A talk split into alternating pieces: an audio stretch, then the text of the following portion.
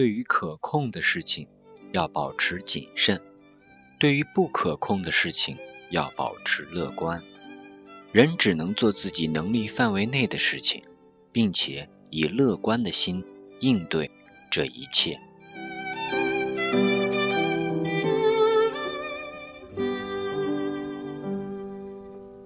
嘿，我是今天情绪不太高涨，在下午时分已经逐渐恢复的贝子兰。此刻呢，坐在窗前，听着飞机又从我的头顶轰隆而过了，外面天也黑透了，能看到高架桥上面的车啊穿来穿去，忙个不停。我翻了翻看，已经有一个月没有录大饼大白话了。我怎么了呢？我堕落了啊！所以赶紧把它补上吧。怎么能让播客这件事情变得轻松一些呢？不能有负担呢？就像写文章一样，老是把架势摆起来，要做各种准备工作的话，人的这个惰性好像就来了。一想到有那么多准备工作要做，就一下泄了气。反而还是轻松点好，轻松点录制好。而且呢，这个录制的频率呢，一定要保持一个呃比较勤的一个频率，或者一个一个比较固定的频率吧。不然像我的话。时间长不录就有点懈怠了，或者那个感觉好像就落下了，嘴皮子好像也没有那么的稳了，没有那么的自如了，所以这个呀还是继续加油，我要不断的鞭策自己，自我鼓励了，看来是。那今天呢，接着上一期的这个时间点，我把我的相册这些先给大家来梳理一下，做一个简单的汇报，或者说翻一翻相册里面有没有哪些值得我在这里呀。自说自话似的，也不知道有几位朋友能够听到的这样的唠叨吧。十月十三号，哎，这天的晚上呢，我捡到了一副耳套，啊，是那种白色的，毛茸茸的那种耳套。我是在路边散步的时候看到它在路边的花丛边，没有人去捡呀。我一看这雪白晶莹剔透的，好好的呀，没人捡，可能是谁掉了不要了什么的。没看着那倒罢了，关键是被我看着了。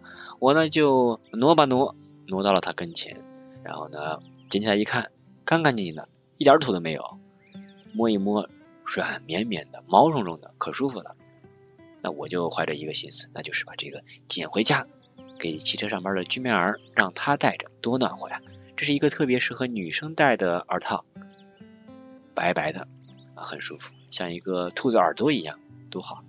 捡东西这件事情的快乐在于，你捡的是一个未知的东西啊，应该说已知吧，但是是一个你不知道在什么时候会捡到东西，它是一个随机事件。然后呢，我很幸运的看到了，就很开心。我在小时候路上捡到一个什么玻璃球啊，哎呀，什么一个好看的石头啊什么的，就会很开心。这就是一种简单的幸福感吧。像我今天捡这个耳套，就是心里边有一个。惦记的人，你想着，哎呀，带给居民儿，让他来带着，已经想象到他带着这个的那个样子啊，他肯定也觉得我剪的好，剪的真好，一毛钱没花，剪的真好，是当天的一个快乐瞬间。同样发生在傍晚，天色降临的时候，一切好像都很寂静，寂静的时分，又蹦出来一个幸福的美好，多开心啊！接着下一条是我在笔记本上写的几句字儿。这几句啊，可不是普通的字儿，这是我为了讲清楚英语的五大句子结构，想把它们讲的有意思一些，所以呢，我就用了一个狗咬吕洞宾的这么一个故事，那编了几句话，比如第一句是一天我跟吕洞宾走路，突然一条狗咬了吕洞宾，我给他买了些药，他发现药是甜的，药闻起来不错，他很开心。这里边一共是对六句话，那通过六句话，其实核心是讲五大句子结构。英语里面核心的这几大结构啊，我就想通过这么一个有趣的，或者说能够串联起来的几个句子吧，把它讲清楚。因为我是用这个来测试一位同学的掌握情况的，我发现效果还可以。首先，他要做一个简单的中译英来把它翻译出来。随后我看他翻译的怎么样，里面动词用的对不对？在英语里面，动词的选择特别的重要。根据动词的不同，我们可以判断它是大概什么句式，一般会怎么去用。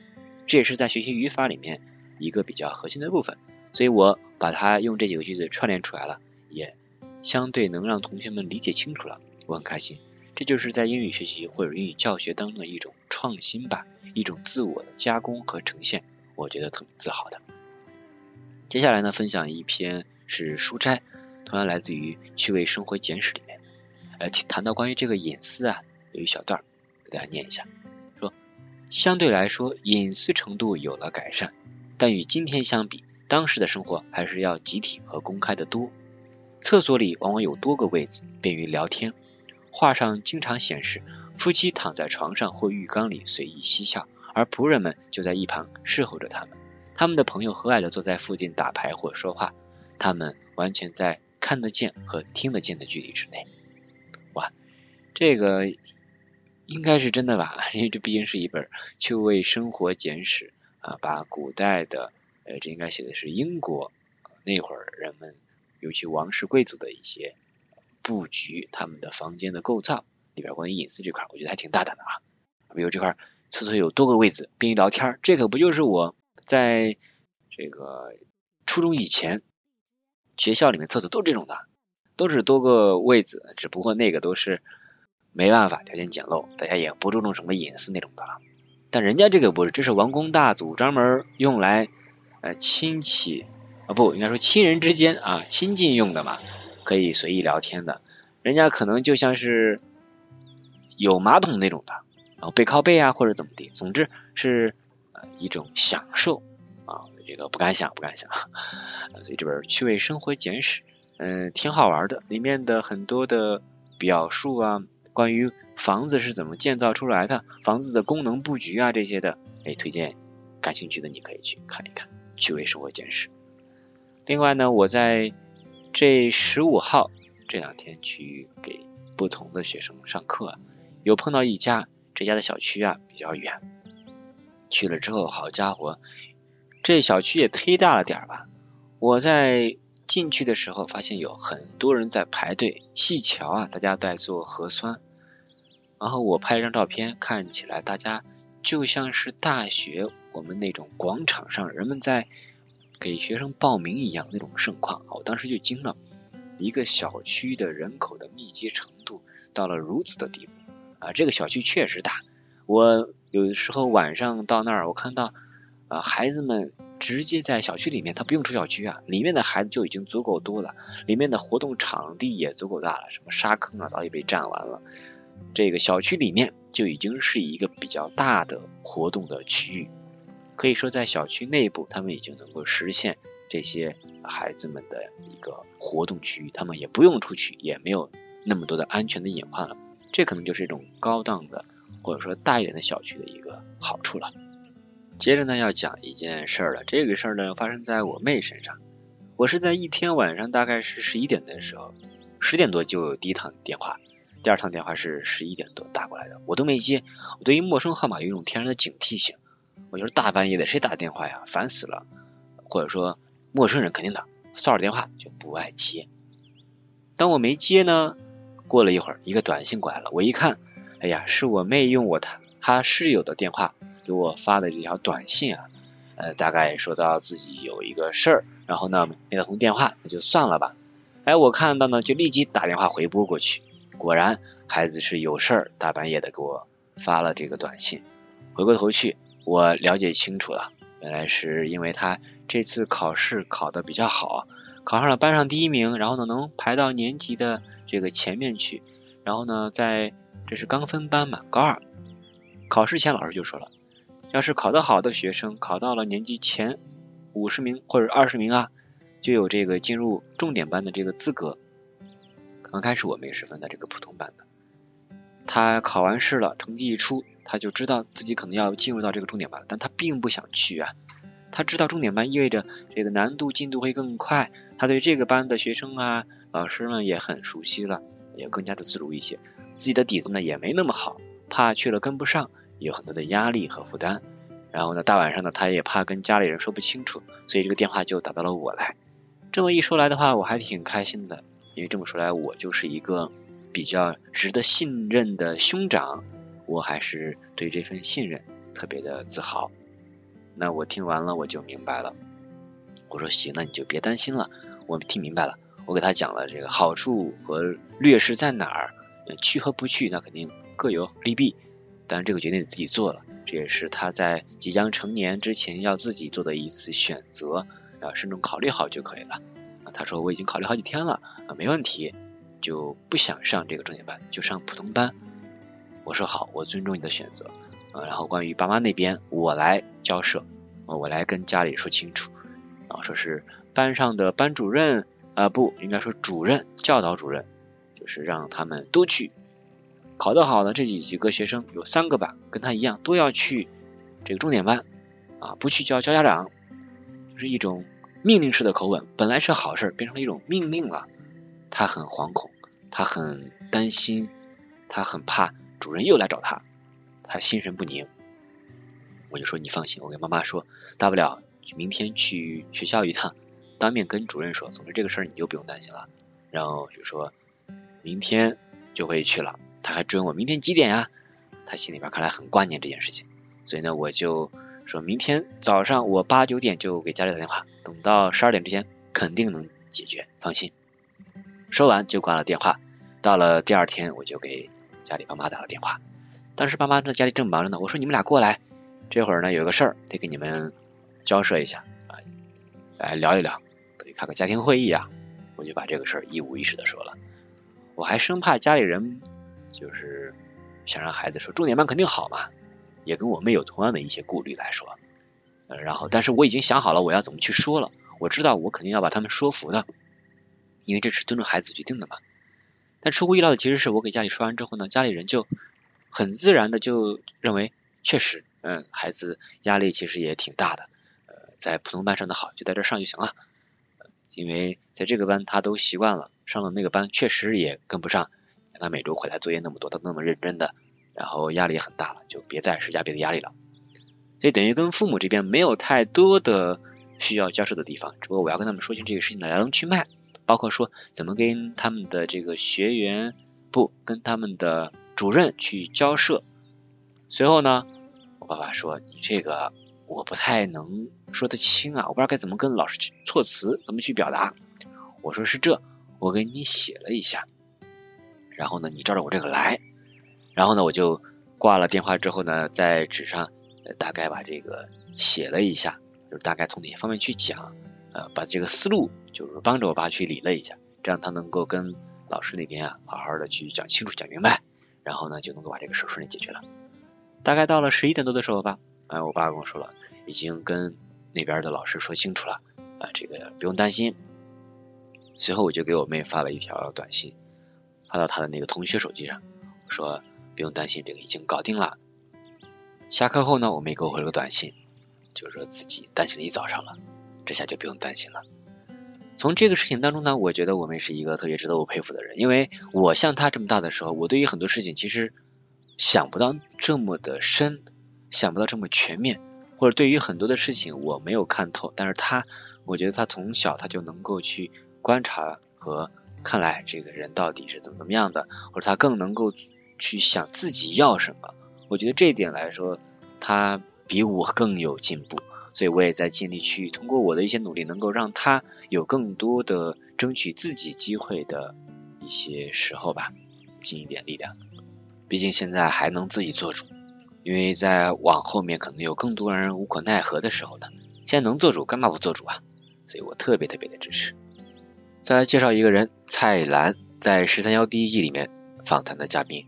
说起他呢，我觉得可能更多人知道他就是《舌尖上中国》的。节目总顾问，可见他是一个很著名的美食家了。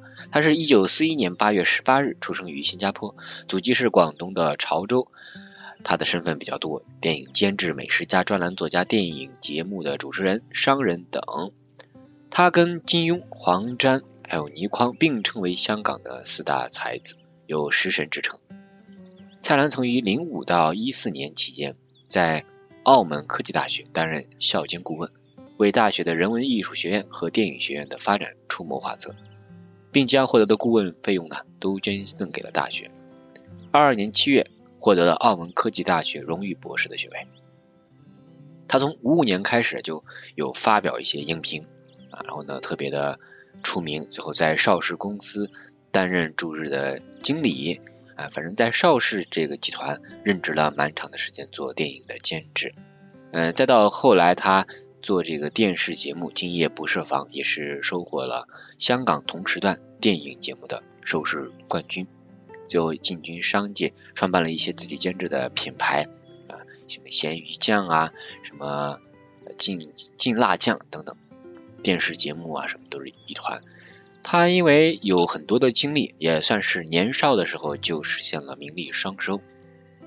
他有很多的时间在不同的地方去游玩、去旅游，呃，所以他对于吃、对于生活有他独到的见解。有的人标题说是他是一个吃喝玩乐七十六年的老不正经，啊，说是当今活得最明白的中国人。哎，可能是吧。从十三幺这个纪录片里面。可以看到他的一些洒脱、爽朗的笑声。面对许志远的一些呃看似好像很深奥的问题呢，他更多呈现的是要么嘻嘻哈哈，要么呢就是呃沉默啦。哎，总之他的生活已经到了一个感觉自己跟自己特别的舒服自如的一个状态了。在网上呢，我还看到了一句话，说很多人不理解一个常识。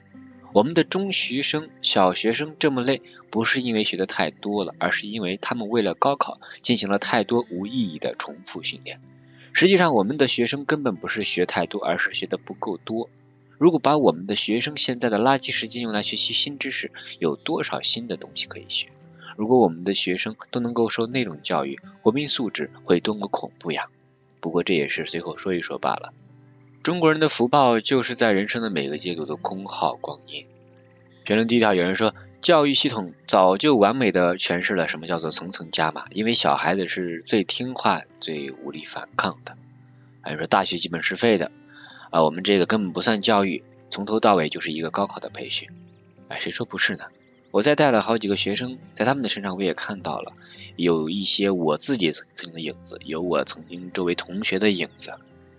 大家被这个教育系统困了很长的时间，知识真正没有学到多少，反而是有更多的焦虑啊，更多的被困在一个小房间里面，捶胸顿足，黯然伤神，这实在是还蛮可悲的。我明确的知道现在的系统已经病了，但也没有解药，只能是说大家要自己守住自己周围的这片天地了。要有一个好的一个观念。嗯，接下来呢，要分享的是，呃，我在上个月底一直到十一月初啊，那经历了一个我觉得算是一个大事情，就是我的外公去世了。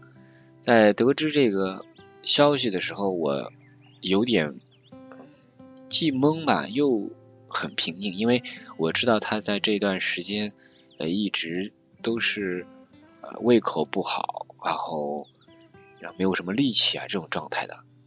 我知道好像大概他已经不能熬过这个冬天了，但没想到就是在这一天，我知道会在这不久，但没想到就是那一天，嗯，然后就当天乘车就回家，回家奔丧，回家去看到他老人家就已经躺在床上。一动不动了，帽子把他的脸盖得严严实实的。大家近处的亲友们都已经赶到，随即就准备各种后面丧事的一些进展。我呢也是在隔了几天再回去参加他的葬礼。参加葬礼的那天天气很好，暖洋洋的，就像现在我身上照耀的一样。大家说，如果出葬呃下葬。出殡那天的天气好，说明这个老人他在去世当天也不想给大家添麻烦，想让大家哎身上不沾泥的，很轻松的把他送走，而不至于说在一个泥泞的天还要给生的人添乱。天气很好，然后该去办的一些仪式流程，我们挨个去走。我作为长的。不，我不能算长外孙啊，我算外孙之一，对应的守灵跪拜，去参加各种的仪式。在传统的农村葬礼之间，我也体会到了更多新的一些感受吧。我把我的感受写成了一篇文章，叫做《祭奠记》，发在了我的公众号上面。回忆起曾经的一些点滴，回忆起对于生死，呃就我们更多的中国人，他对于生死是大多忌讳谈死，而更多的时候谈人的出生啊，小孩子出生欢天喜地，等于对于一个人的死亡，对于即将面对的死亡。我们更多的时候是闭口不谈的。想到在回来的路上，我脑子里还在嗡嗡嗡响那个丧礼上的一些乐曲，脑子里不知道怎么着呢，想到了有一个歌词啊，一句歌词是这样的，应该是谁能与我同在啊？谁能与我同醉？那是谁能与我同醉？谁知年年岁岁？就这个旋律，不知道怎么地，在我的心里面就不停的环绕，不停的环绕。后来知道它的名字叫做。好人一生平安是当时李娜为了电视剧《渴望》唱的一个主题曲，我会在今天节目的最后跟大家一块来听一下这首歌。另外还有一个比较悲伤的歌曲吧，叫啥名我忘了，里面有一句歌词是“你想咋地儿就咋地呀”，啊，什么是你的根儿啊？什么是你的根儿啊？你唱哪里的里的啦？一个东北的一个挺悲伤的一个歌曲啊，就在这种丧礼上，人的各种情绪就会堆积在一起，脑子里浮想万分。我跪在堂前守灵的时候，脑子里也是各种的放空。我觉得葬礼它就像是一种。一个传统的仪式啊，它完成了对于丧事的或者说这种白事的消解，人的悲伤的各种复杂情绪都在这个仪式上面得到了一次释放和完成。有时候想啊，不知道什么时候跟这个人见面就是最后一次了，这人可能是朋友，见了这面以后呢，可能就分道扬镳了，各有各的生活了，没有去见面了。有的时候呢，可能是一个亲人的离世，上一次见面不知道什么时候就再也见不到了。能想起来是我跟我童年的那些亲戚朋友们，我们坐在房顶一块玩的时候，想来那天也不知道是哪一天了，但是那天就那么的结束了，时间就是不留痕迹，珍惜当下永远是最好的。丧礼呀，葬礼呀。就像是逝去的老人给大家布置的一个团建的任务。你看家里的这些个长子啊，这些大家都会去操办这个事情。那怎么的办的好不好呢？这里边儿互家互相配合如何呢？这个考验的是还在世的这些子孙们他们的配合程度。所以好像这个比拟呢，既恰当又不恰当，呃就暂且。像是已经过世的老人在远方凝视，看自己的子女们怎么做这次团建的任务，能不能做好，能不能互相配合的好呢？这也是一个小的考验了。好了，关于这个呢，就暂且说到这儿。再接着看照片里面，我还有哪些要分享的啊？嗯，在当天晚上啊，对，参加葬礼的晚上，我还拍了这个外婆啊。外婆头发花白，她可以说不受罪了。外公在世的时候，呃，不好好吃饭啊，有各种的事啊，都要他来帮忙。呃，外婆很尽心的去照顾，外公呢也比较难受了。嗯，这下他们都好了。参加完这场葬礼之后，我就回家了，大家各自回到了曾经的生活的节奏上去。开始了各自的生活。回来之后呢，我看了一部小说，也是宝珀理想国今年的评奖的一个作品，叫做《王能好》，是魏思孝的最新长篇小说，以一个农民的出走、回归和意外死亡为线索，编织了一幅当代农村生活的浮世绘，是一部真实、真切、真切悲悯的乡村小说，以独有的极简画笔，描绘了一幅粗犷有力的乡村生活图景。对乡村生活和乡村人中命运的捕捉和透视，使作品充满着悲怆之感，同时弥漫着一种力量。整体风格上，魏思孝成功的构建了他对农村生活的观察和理解，及更为普遍的乡村人物面对命运翻弄之后的无能为力。他们一次又一次的试图与生活建立联系，都遭受了生活的捉弄。这些人物的困境不仅在物质生活，还表现在精神生活的困乏。这是关于这部作品的一个简介。我记得道长在博客上有去介绍这一篇小说，我也是从那儿得知的，然后就翻来去看了看。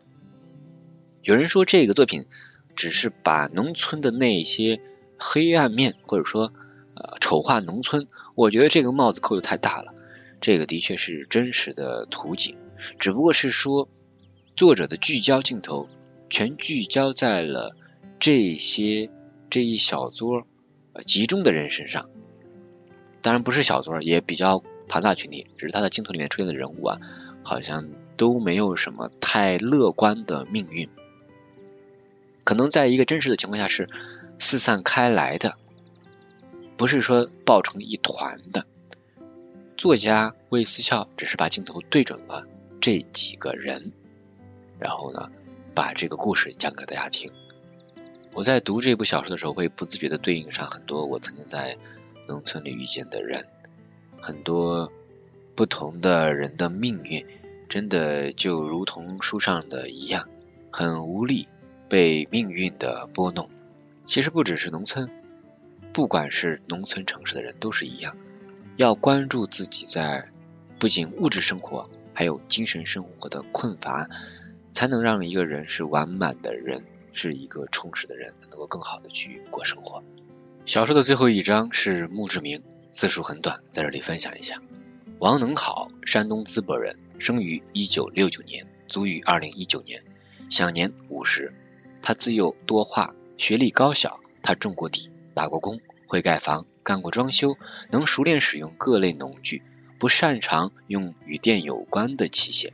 他性格散漫，爱自由，不愿受人管束。三十岁前跟着建筑队四处盖房，三十岁后在劳务市场打零工。他不抽烟，喜喝酒，酒后性情乖张，爱骂人。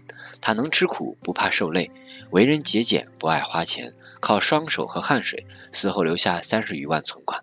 兄弟三人，他排行老大，一生为家里盖了两处新房，让两个弟弟成家，自住偏房一间。他话多讨嫌，成年后相亲多次，命无姻缘。最后呢，聊聊我自己吧。呃，最近期中考试陆续要进展了，我带的几个学生们，有人来给我反馈了，带他们呢没几节课，有的两节，有的四五节，但这两个呢都反映说成绩降了，说成绩还不如之前了。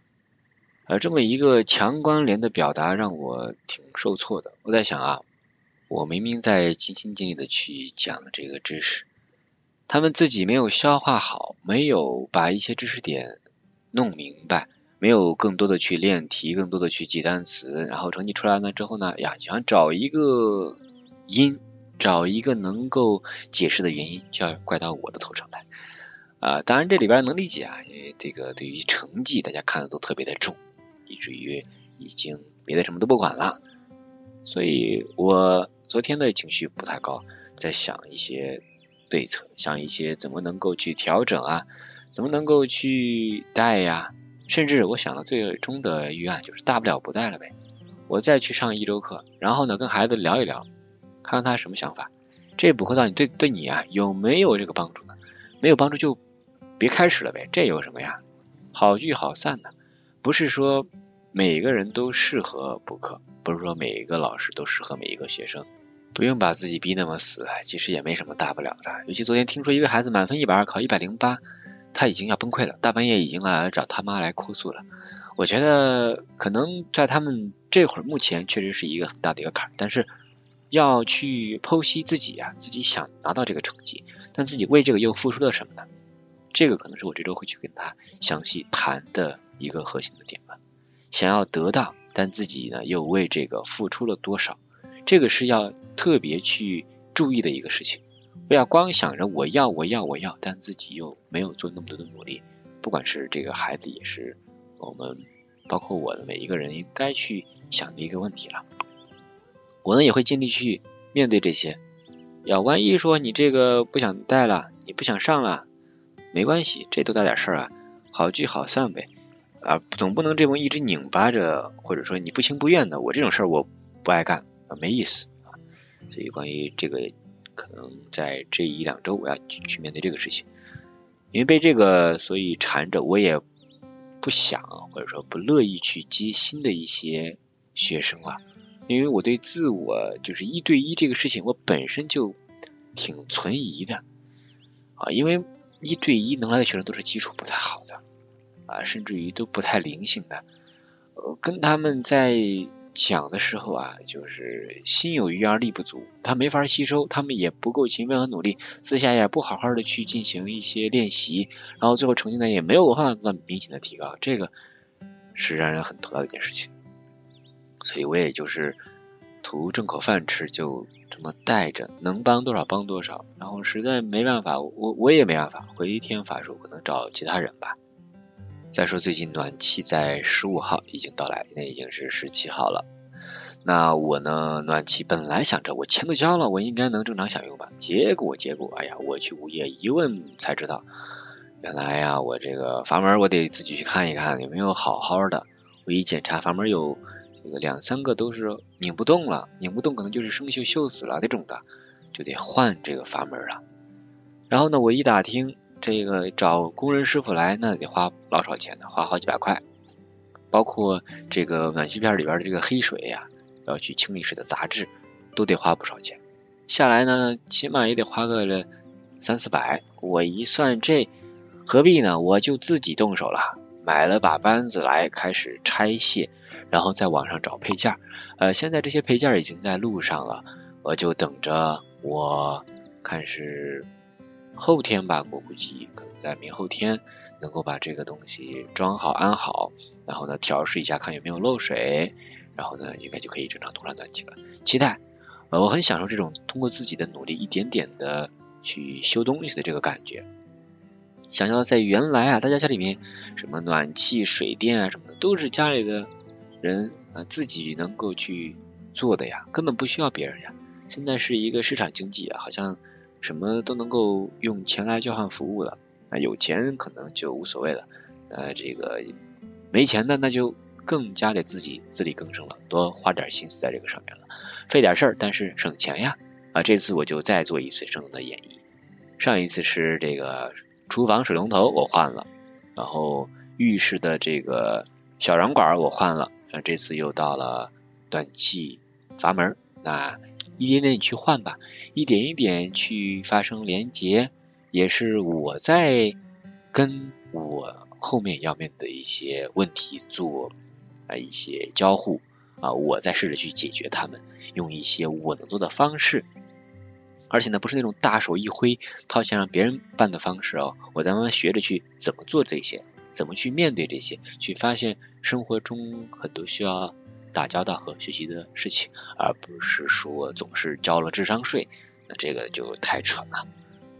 嗯，最后的最后，要说一下，接着前面有一个话题说到参加葬礼给我带来的一个最大的变化，或者说一个催化剂，就是呃给了生者勇气。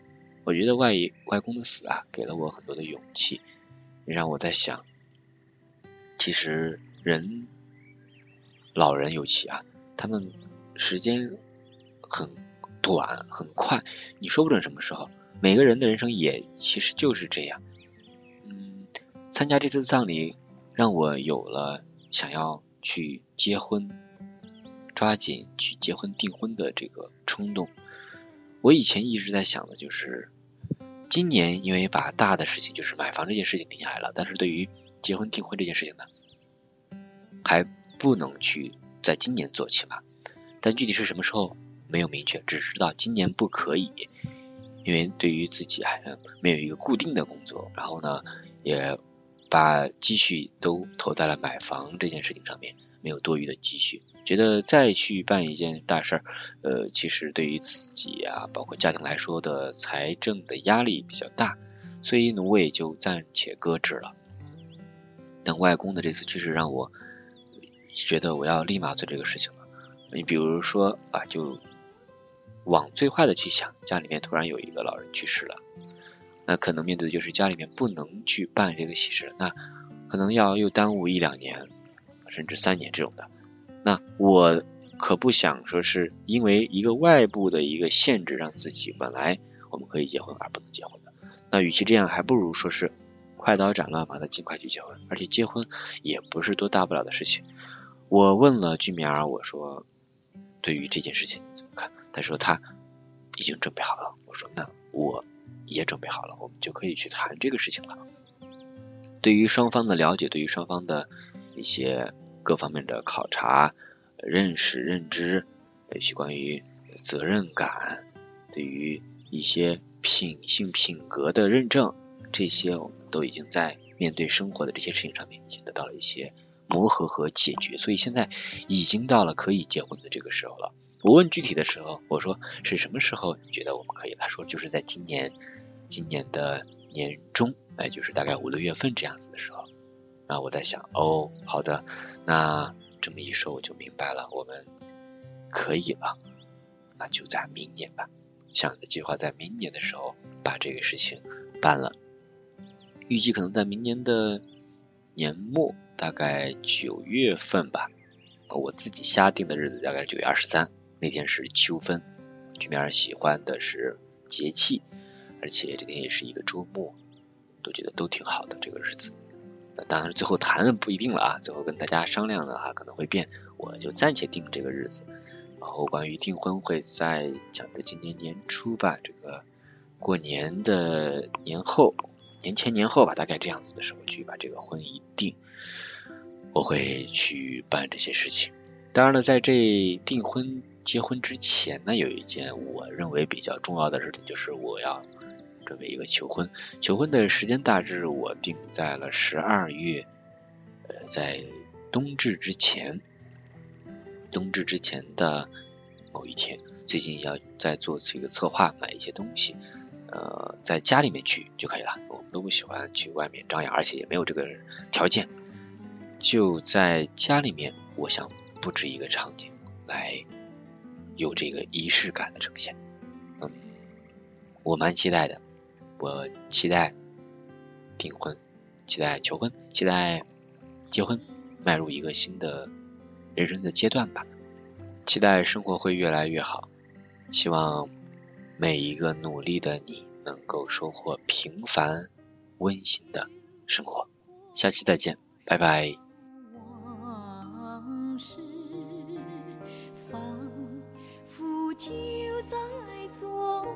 时苦。